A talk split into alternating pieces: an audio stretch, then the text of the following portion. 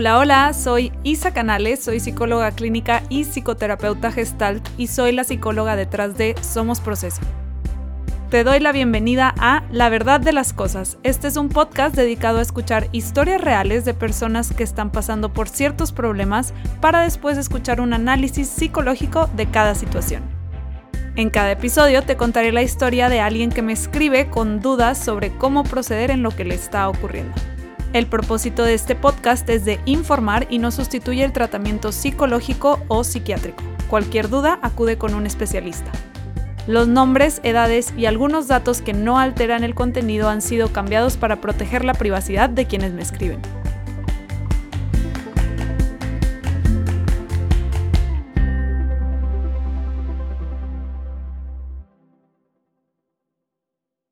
Y arrancamos con el episodio de hoy. El episodio de hoy fue a petición. Me pidieron que hablara de ghosting y entonces pues me escribieron varias historias de ghosting. De verdad me escribieron de todos tipos de ghosting como que...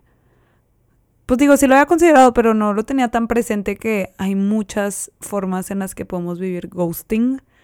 Em, y luego hice una encuesta de qué tipo de ghosting preferían, en qué tipo de ghosting preferían que me enfocara y ganó el ghosting de un o una casi algo, que es uno una casi algo cuando sales con alguien y como que parece que todo pinta que van a andar y que va a ser algo más formal y de repente nada, cero, se desaparece. Entonces, pues ganó esa y esta es la carta que me llegó de eso, la neta está bien fuerte la carta. Pero bueno, ahí les va, ya no les voy a dar más rodeos. Les leo la carta. Y dice así. Hola Isa, vi que muchas personas te preguntan sobre ghosting y me cae como anillo al dedo porque yo tengo una historia que contar. Me siento muy ansiosa y perdida. Me llamo Vanessa. Por como un mes y medio estuve saliendo con Marcelo y de la nada me dejó de hablar. No entiendo qué pasó. Ya sé que es bien poquito tiempo y puede que tengo el problema de enamorarme rápido, pero es que de verdad me dejé llevar porque también él parecía muy enamorado. Fue muy romántico y lindo. Aunque en su momento eso me tenía flotando en las nubes, ahorita creo que es lo que más me confunde y me llena de ansiedad. Nos conocimos en una boda. Nos tocó en la misma mesa durante la cena y aunque había una persona sentada entre él y yo, el clic fue instantáneo. Tanto que la persona que estaba entre nosotros mejor le cambió el lugar a, a Marcelo para que estuviera al lado de mí. Yo creo que ha sido de las noches más divertidas de mi vida. Platicamos muchísimo durante la cena, bailamos mucho, Pocas veces me había reído tanto, de verdad, increíble. Las personas de la boda pensaban que llevábamos tiempo saliendo o hasta que andábamos, porque parecíamos, entre comillas, pareja estable. Al día siguiente de la boda me marcó y me invitó a comer. Estuvimos toda la tarde juntos. Además, el hecho de que me haya invitado por llamada, por alguna razón, lo hace más especial para mí. A partir de ese día empezamos a salir y de verdad yo no podía creer que algo tan perfecto existiera. Tenía gestos súper románticos. Por ejemplo, una vez tuve un día muy difícil en el trabajo y le dije que necesitaba un abrazo. Saliendo de trabajar estaba esperándome en la puerta de mi casa para darme un abrazo y traerme de cenar. Detalles de ese estilo. Además me decía lo mucho que le gustaba, que quería algo serio y cómo él tampoco podía creer lo cómodo que se sentía conmigo. Todo iba perfecto, hasta que un día lo invité a una cena con mis amigas y sus parejas. Cabe mencionar que él ya me había invitado a mí a una cena con sus compañeros de trabajo y sus parejas. Pero bueno, me dijo que me confirmaba ese día porque tenía que ver algo del trabajo. Los siguientes días hablamos normal, pero no nos vimos porque él tuvo mucho trabajo y el último mensaje que recibí de él fue la noche antes del día de la cena. Me escribió, que descanses, yo aquí sigo en la oficina. Al día siguiente, muy despreocupada, le mandé un mensaje preguntando si iba a poder ir a la cena y no hubo respuesta. Al principio pensé que estaba ocupado. Llegó la hora de la cena y seguía sin respuesta, y me empecé a preocupar. Pensé que algo le había pasado, así que le llamé. No me contestó. Le escribí. Espero que todo bien. Nada. Al día siguiente le escribí. ¿Qué onda? Estoy algo preocupada, no he sabido nada de ti. ¿Todo bien? Nada.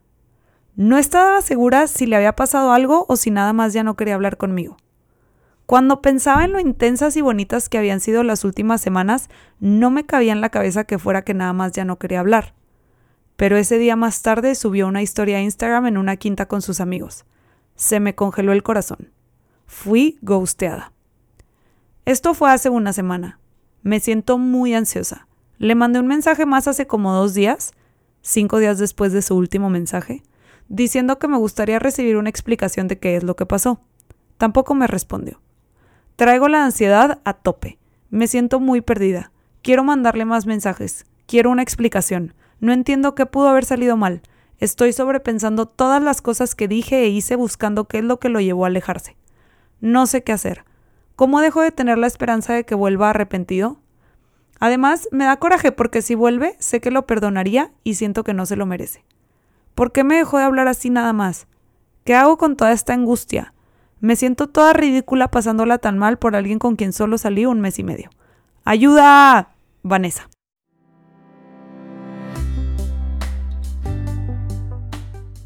Si te gustaría que tu historia apareciera en este podcast, escríbemela a la. De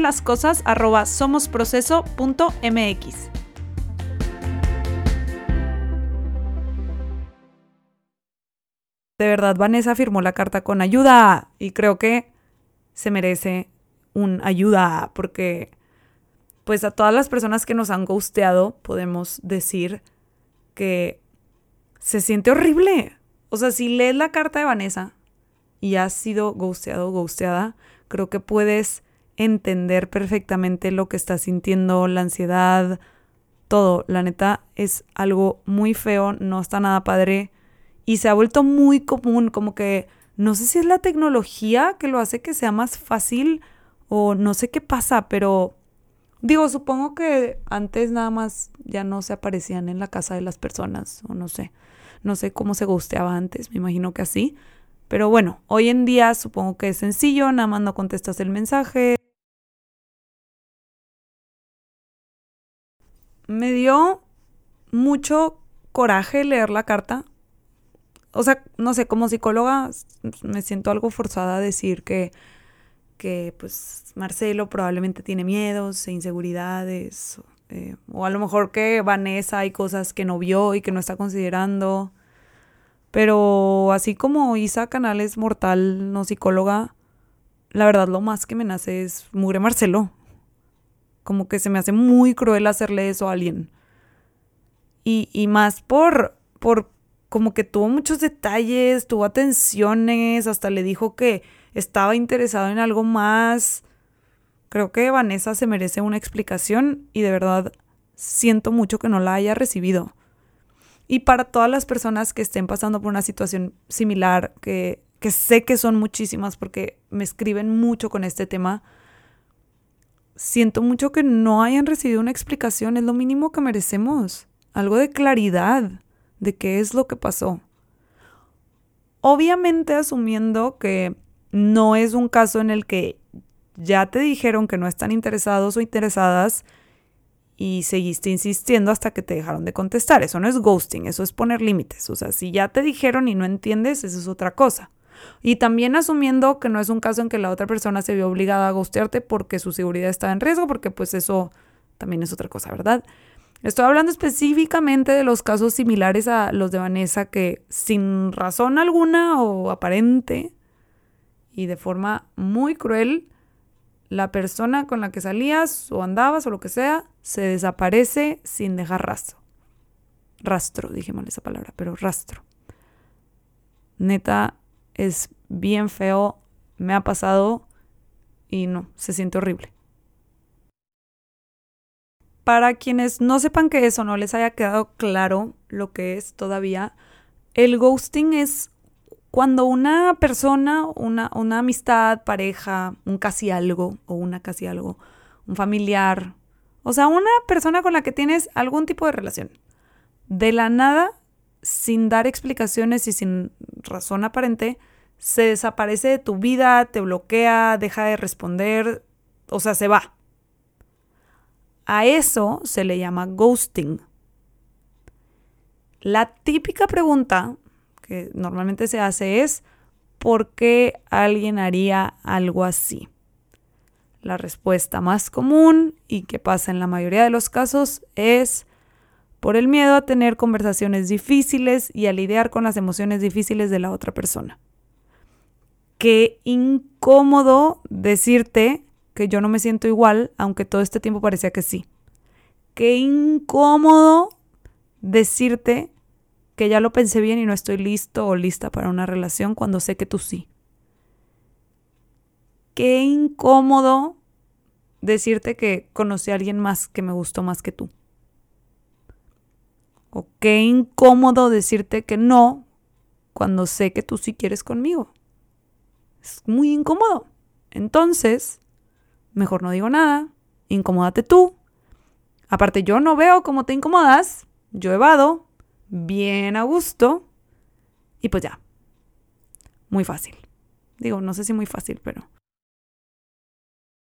Mucha gente me escribe como diciendo del otro lado, que también es bien difícil hacerlo, o sea, ghostear a la persona. Y quiero volver a especificar. Si ya le dijiste a la persona que no estás interesado o interesada y la persona está, insiste, insiste, eso no es ghosting, esos son límites. Tú le dejaste claro cómo está el marketing y la otra persona no quiso entender. Eso es algo muy diferente. O si era una relación abusiva o algo así y, tu bienestar estaba en riesgo, pues entiendo también que te vayas sin dar explicación para no ponerte más en riesgo Ahí tampoco es ghosting, pues es supervivencia, ¿no?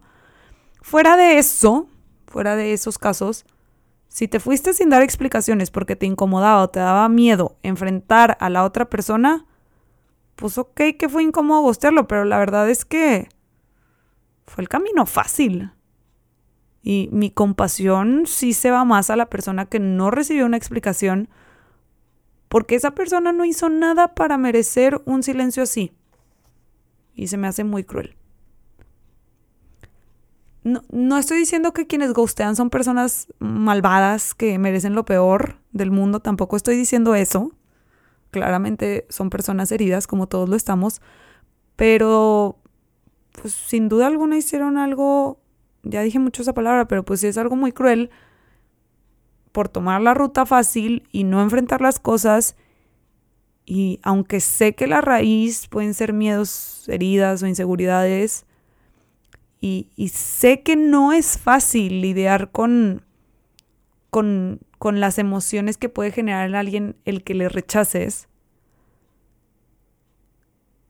O sea, sé que no es fácil, sé que, sé que puede haber mucho detrás, pero al final es responsabilidad de cada quien sanar nuestras heridas, atender nuestros miedos, nuestras inseguridades. Y al no hacerlo y gustear a alguien por eso, pues te estás llevando de encuentro a otra persona por no trabajar en lo tuyo. Y la neta es injusto y no está padre y lastimas a otra persona. Yo creo que hay de ghosting a ghosting. Creo que puede parecer para la persona que ghostea más sencillo o más mm, lógico. No, no estoy 100% segura qué palabra usar, pero pues sí, más sencillo. Em, cuando, no sé, hablaste con la persona solo por mensaje o nada más salieron una vez. Supongo que en esos casos también puede haber algo de miedo como al rechazo, aunque tú seas en teoría quien está rechazando. Pero les pongo un ejemplo para explicar mi punto. No sé, sales una vez con alguien y, no te gustó. Entonces le dices, ¿sabes qué? Disfruté mucho nuestra cita, nada más que yo ahorita no busco una relación o no, no sentí lo mismo, etcétera, ¿no?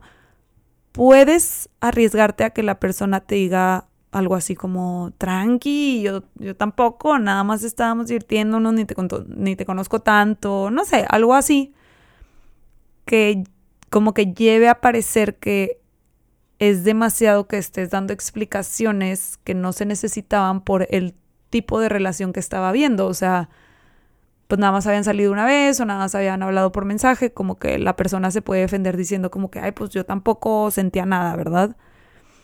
Y creo que en muchos de esos casos puede pasar algo así, como que la otra persona siente que por el tipo de relación que pues básicamente no era nada, no amerita una explicación, porque si la das te arriesgas a quedar como el intenso o la intensa o, o te arriesgas a caer en ridículo porque pues todavía no se necesitaba tanta explicación.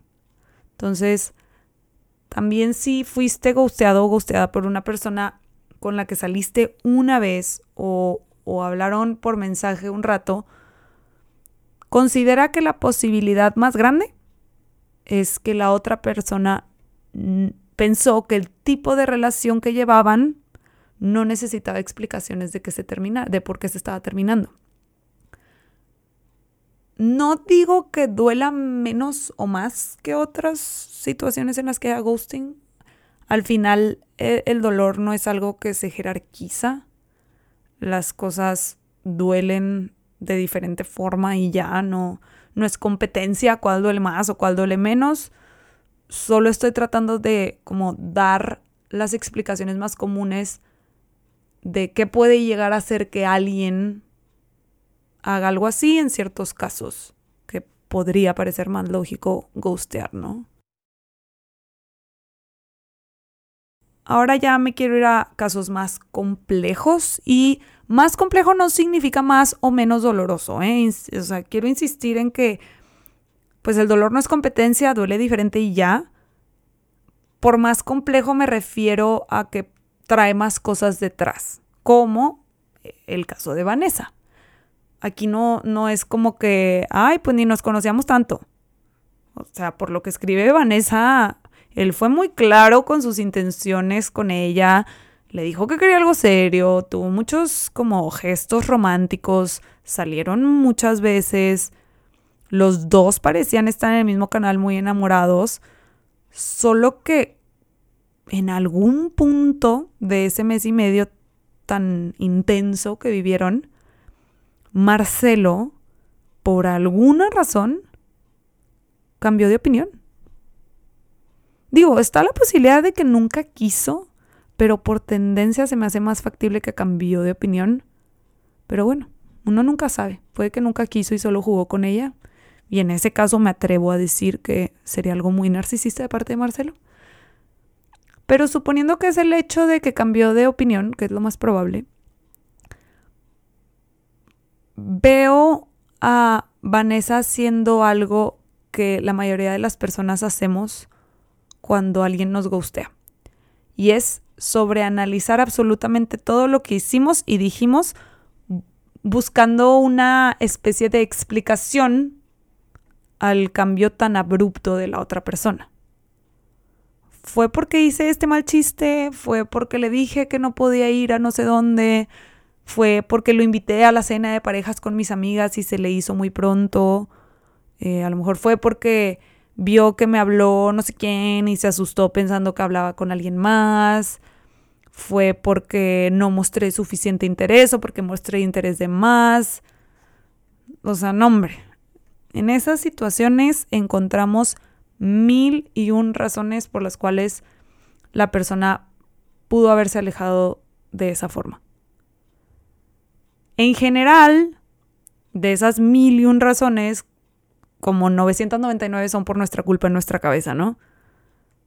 Obvio es porque nosotros hicimos algo mal y se nos ocurren de que dos que son culpa de la otra persona. En tendencia ponemos el enfoque más en que nosotros hicimos algo mal o nos faltó hacer algo y no tanto en que tiene que ver con la otra persona.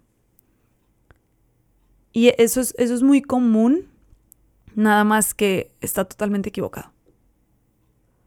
En tendencia, la mayoría de las veces tiene más que ver con la otra persona que con nosotros.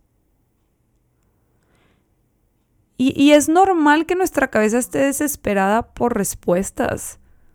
O sea, justo la parte más cruel del ghosting es que nos quedamos sin respuestas y sin claridad. Nada más que es muy importante entender que es un conjunto de cosas las que llevan a una persona a desaparecerse así. O sea, en tendencia, esa broma catastrófica no pasa o ese comentario catastrófico no, no es así. Es muy poco probable que porque dijiste un mal chiste o por un solo comentario le dejes de gustar a la otra persona. Digo, pues no, digo, supongo que depende del comentario, pero es que no se me ocurre un comentario hablando de relaciones normales, ¿verdad? No se me ocurre así un comentario que haga que, ay, sí, ya le dejaste de gustar. O sea, son muchos los factores y puede ser más bien que el humor en general de los dos es muy diferente. O sea, no es el chiste en específico, es que en general sus humores no embonan o puede ser que la persona tiene asuntos sin resolver sobre sus papás siendo muy intrusivos y el hecho de que estás, no sé, muy pendiente lleva a que la persona se sienta invadida y no es que tú estés mal. A lo mejor nada más no son compatibles y no, no es personal. Tú, necesitas a alguien que quiera estar más presente y quiera más tiempo juntos y la otra persona necesita a alguien que se tome más su tiempo porque tiene este tema de sentirse invadido o invadida. Y puede ser que al principio no lo notaba y eventualmente la persona se fue sintiendo así y en lugar de decir algo y, y ya después alejarse, pues el clásico, ¿no? Desaparezco, pero para no enfrentarlo y es más fácil. Y es que qué incómodo, qué incómodo enfrentar no solo tus emociones difíciles, de que yo no me siento igual, pero también mi propio tema respecto a lo invasivos que fueron mis papás. Entonces, implica responsabilizarme de muchas cosas, mejor no lo enfrento, me desaparezco, fingimos que no pasó nada. Bye. En fin, razones puede haber muchísimas y no sé específicamente qué llevó a Marcelo a desaparecerse así, porque pues no lo conozco. Tengo la misma o es más menos información que Vanessa. Pero al final lo que hay detrás de desaparecerse de esa forma, o sea, a lo mejor el, no querer la relación, pues bueno, pero el, el desaparecerse así, gusteando, es no querer enfrentar una situación es no querer lidiar con las emociones difíciles de la otra persona y pues las mías, las que despertaría en mí ver a la otra persona teniendo las emociones difíciles, ¿no? Las dos partes que más difíciles se me hacen de, de ser gusteado o gusteada es no saber qué pasó y el rechazo. Pues digo, que es todo lo que conlleva, ¿verdad? Ahora que lo pienso. Pero es que no saber qué pasó te deja sintiendo un montón de ansiedad y un montón de dudas, como todas las que me escribió Vanessa. Y el rechazo, pues el rechazo siempre duele. El rechazo es una herida muy común que, experimentados, que experimentamos todos y todas. Y por más común que sea, duele muchísimo mucha gente me dice, ¿cómo le hago para que no me afecte el rechazo? No, pues no sé, no existe, de hecho duele físicamente. Hay estudios de que si te tomas un Tylenol, el rechazo te duele menos porque es algo físico. Y viene desde que vivíamos en las cavernas, porque si tu manada te rechazaba, te morías. Y entonces, ¿qué hizo el cuerpo? Se adaptó y sacó una señal. Si te están rechazando, haz algo para cambiar, para que no te mueras. Y entonces duele. Y es algo adaptativo que hizo el ser humano.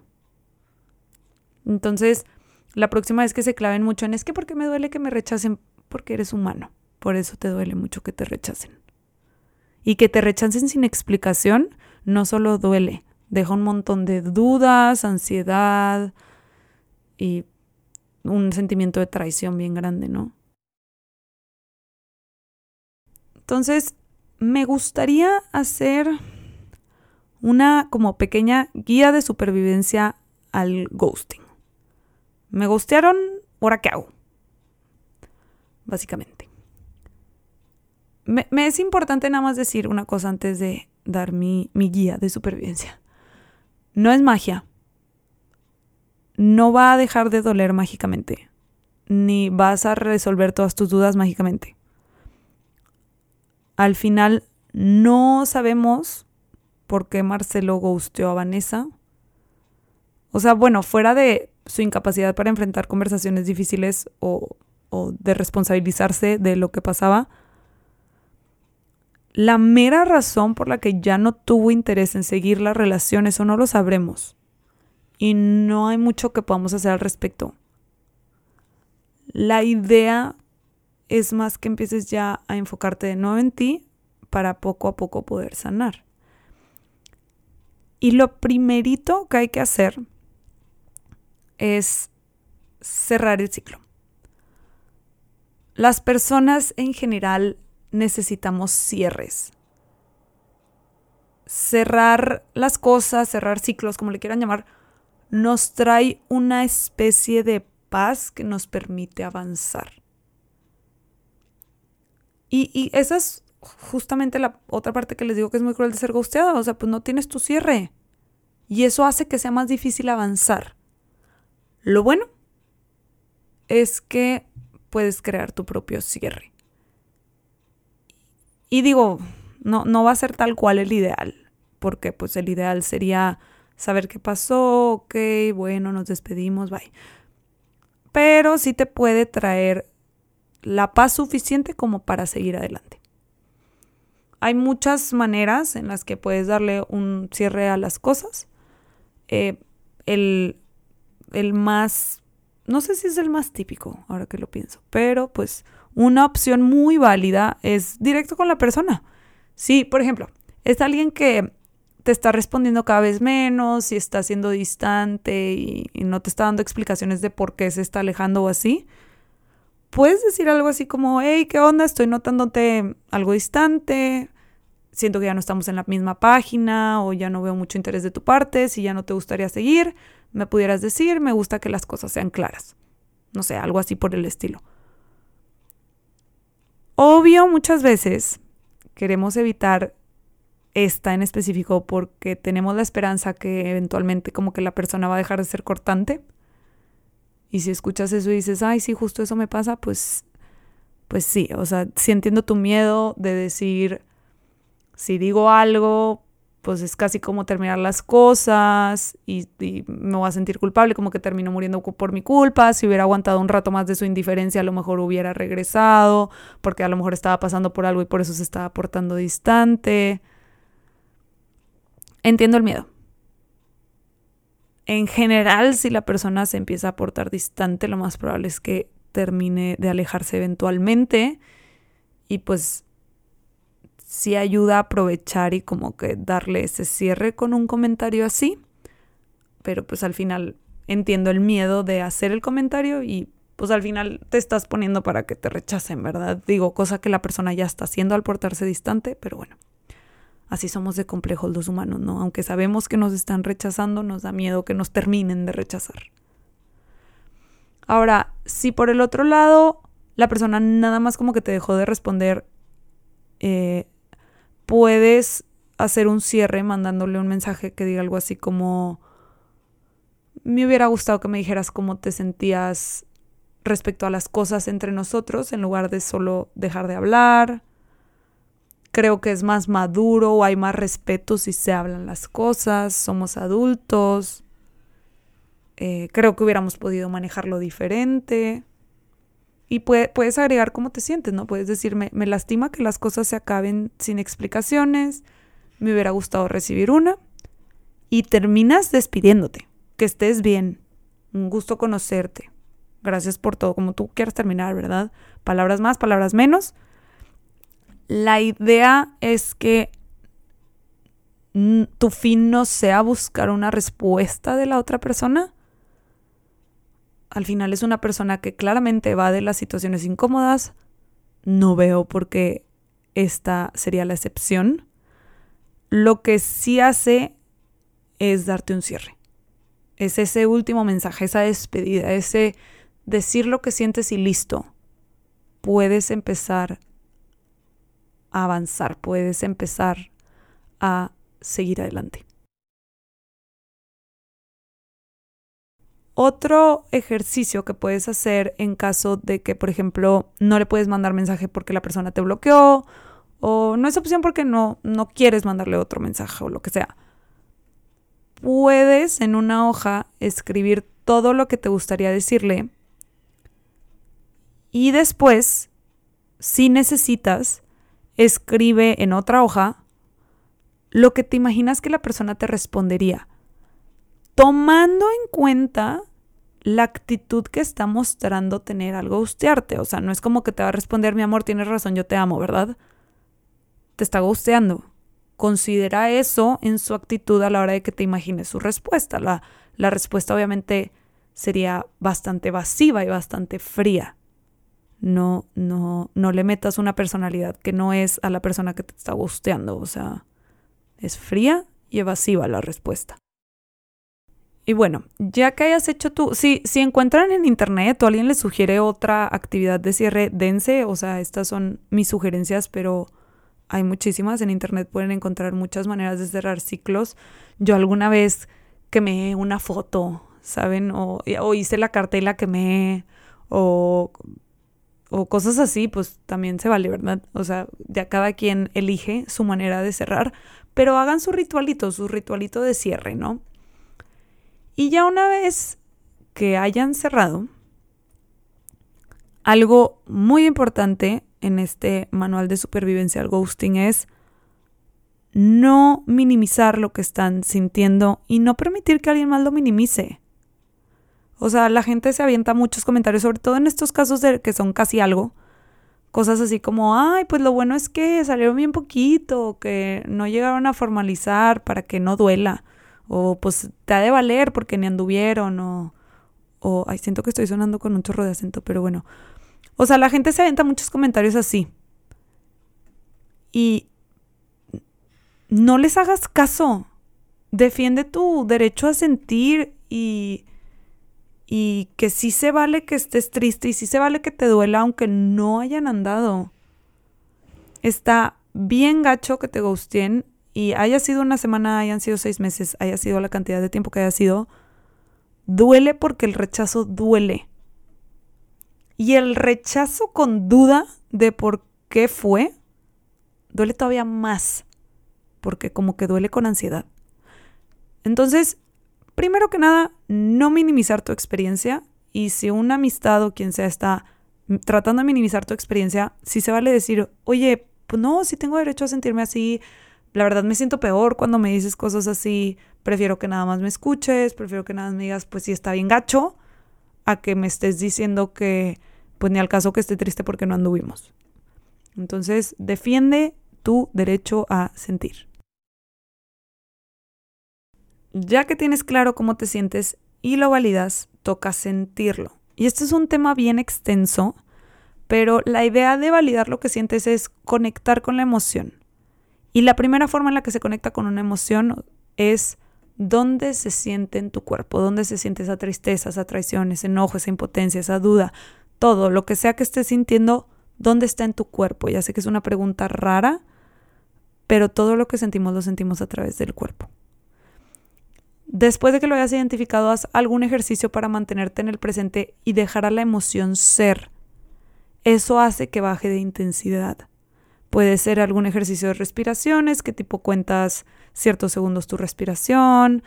Si te gusta meditar, puede ser algún tipo de meditación, puede ser ponerle color, ponerle forma a la emoción, hablar con ella, o sea, con la emoción. Al final, la idea es que el ejercicio que elijas hacer es que dejes a la emoción ser en tu cuerpo, déjala ser, no, no le huyas. Y no toma mucho tiempo en que baje su intensidad. Este tema de sentir y así, a lo mejor luego un episodio de eso porque es muy extenso. Y de hecho yo tengo un audiolibro en donde que se llama Cómo se siente y en ese audiolibro explico mucho de esto y qué hacer con las emociones difíciles. Entonces, si les interesa escuchar más de eso en, mi perfil de TikTok o en mi bio de Instagram, eh, eh, estoy como Somos Proceso, por si no sabían. Pero pueden, pueden encontrar un link a mi audiolibro y ahí en ese link dice audiolibro, ¿cómo se siente? Está en la app de Vic y justo es para eso, para que aprendas qué hacer con las emociones difíciles. Entonces, ese sería el siguiente paso, ¿no? Dejar a la emoción ser cuando venga, cuando, cuando necesites sentirla, dejarte llorar, dejarte, no sé, a lo mejor quieres estar acostada en tu cama, a lo mejor quieres gritar en una almohada, yo qué sé, es escuchar tu emoción y dejarla ser.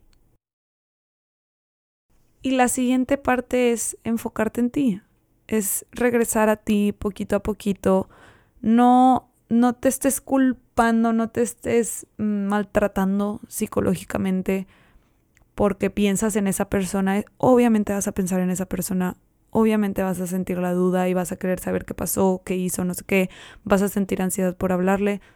Todo eso es lógico, es normal, pasa. No es como que vas a hacer, por ejemplo, la actividad de cierre y ya, no vas a sentir nada difícil. Pues no, o sea, tampoco funciona así. El, el proceso de superar algo así no es lineal, viene y va. Eh, al final es que le des tiempo y te vayas enfocando más en ti. Puedes, por ejemplo, probar alguna actividad que no habías hecho antes. Puedes... Lo que más más ayuda, sobre todo porque es una situación de rechazo, y esto ayuda mucho en el rechazo, es que te rodees de personas que sabes que no te rechazan, de amistades o familiares que sabes que te apoyan y que están ahí. Eso ayuda mucho ante el rechazo. Es como... Y ni siquiera tanto porque les estés contando lo que pasó, es más como sentir la aprobación de personas. Eso ayuda mucho a contrarrestar el dolor del rechazo. O puedes hacerlo tú contigo, o sea, digo, al final el simple hecho de aceptar lo que estás sintiendo y validarlo ya es como aceptarte y ya es darte esa especie de abrazo que necesitas en ese momento. A veces lo que le digo a las personas es, agarra a tu persona de mayor confianza y dile que yo digo, que a lo mejor vas a sonar repetitivo, repetitiva las próximas semanas o así, y es porque hablarlo, aunque estés hablando de lo mismo, te ayuda a liberarte y no necesitas mucha respuesta con un sí está bien gacho lo que te pasó, sí que gacho es suficiente y que agradeces su paciencia por escucharte varias veces hablando del mismo tema, pero es que cada vez que lo dices lo sacas de una forma diferente y te vas desahogando más y más. Al final no hay una sola forma de enfrentar un ghosting, la verdad. Y, cada caso supongo que tiene sus variaciones y es diferente por diferentes razones. Me salta mucho que, que Vanessa me pone que, por ejemplo, cree que a lo mejor ella está mal porque se enamora muy rápido, pero pues yo veo a Marcelo enamorándola, yo veo a Marcelo echándole ganas para que para enamorarse juntos. Entonces, también la gente es muy pronta a juzgar y decir como, ay, pues es que ¿por qué te enamoraste tan rápido en tan poco tiempo? Que es muy fácil decirlo si no lo estás viviendo. O sea, si una persona está siendo linda, si una persona está conectando contigo a ese nivel y te está diciendo todas estas cosas, me parece muy difícil no enamorarte.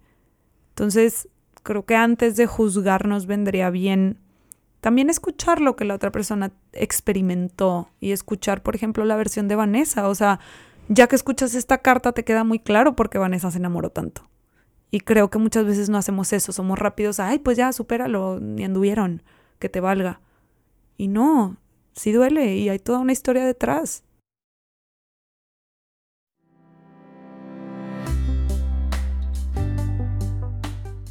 Si te está gustando el podcast, suscríbete para que no te pierdas ningún episodio y te invito a dejar una calificación para que más personas puedan encontrarlo.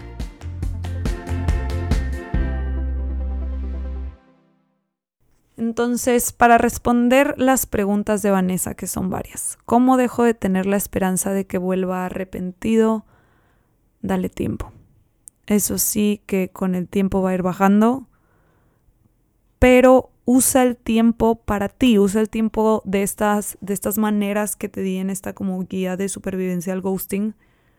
Úsalas y poco a poco te vas a ir sintiendo más tranquila y la esperanza va a ir bajando porque es una, es una esperanza que escucho que viene como conflictuada, porque no es solo esperanza, viene también con el coraje que te da que, que lo perdonarías, pero no quisieras perdonarlo. Entonces es como una esperanza ahí muy confusa.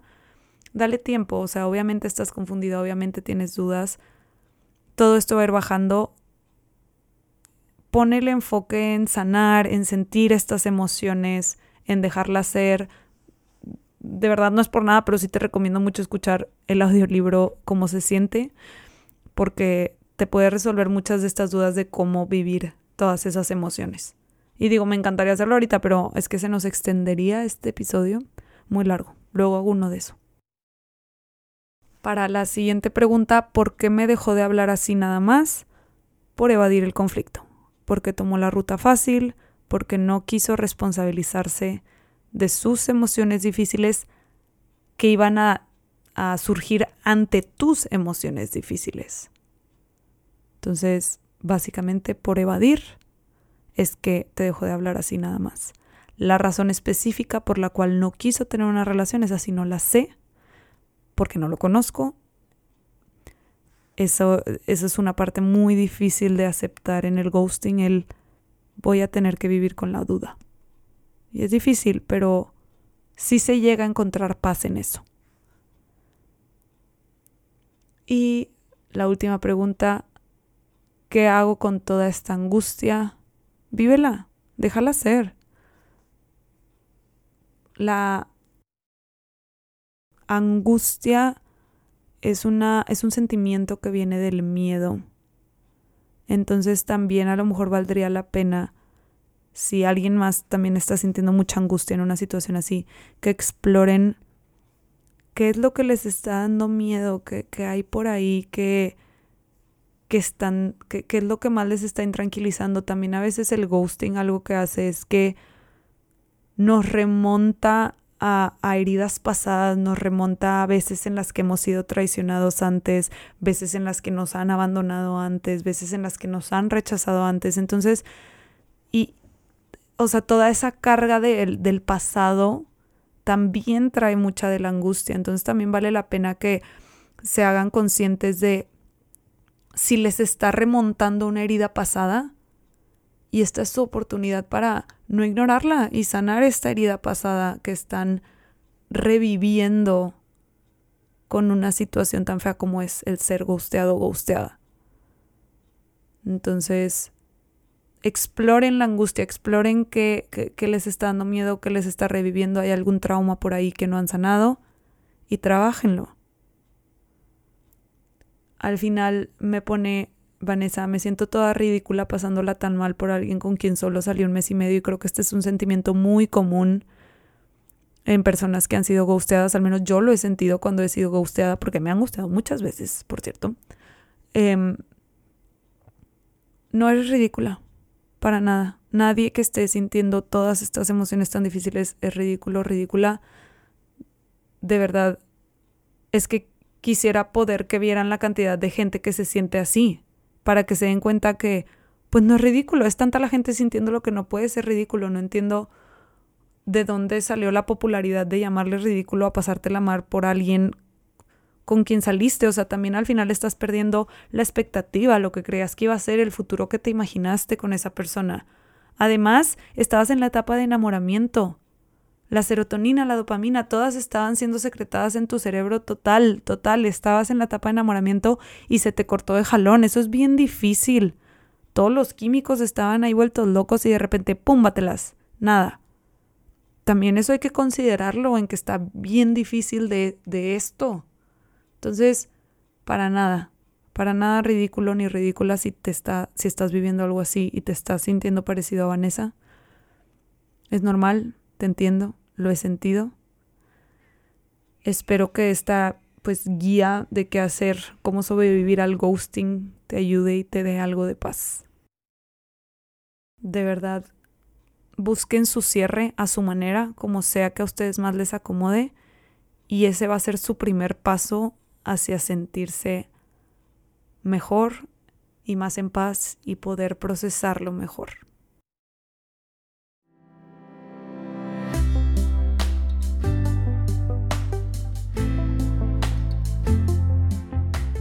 Muchas gracias por escuchar el caso de Vanessa. Espero que te haya servido si estás en una situación similar o si una amistad o quien sea está en una situación similar o si estás pensando en ghostear a alguien para que te des cuenta de qué emociones puede despertar en esa persona y que a lo mejor estaría más padre que si le dijeras las cosas tal cual son.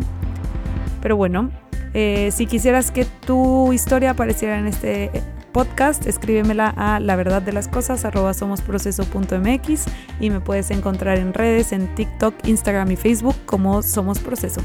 Hasta la próxima.